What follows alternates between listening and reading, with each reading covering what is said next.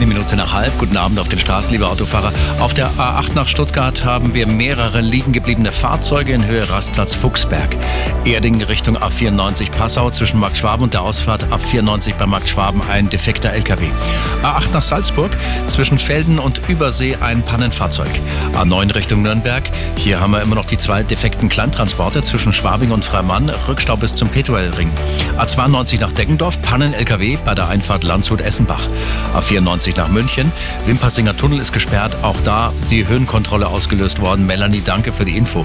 Ostumfahrung nach Nürnberg. Da haben wir eine Baustelle bei der Ausfahrt Hohenbrunn-Putzbrunn. A99 die Westrichtung Nürnberg. Hier verlieren Sie eine Viertelstunde im Stau zwischen Dreieck Südwest und Lochhausen. Michi mit der Info. Dankeschön. Dann haben wir die B15 Landshut Richtung Rosenheim.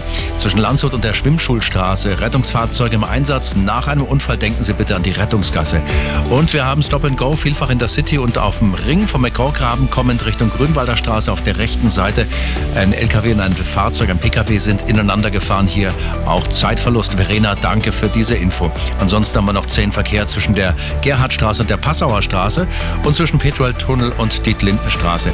Zugverkehr auf allen S-Bahn-Linien auch heute weitgehend eingestellt. S1, S3, S2 und S8. Die verkehren im 20-Minuten-Takt, aber nur auf Teilstrecken. Der Verkehr, präsentiert von Real Eyes, dem Augenlaser.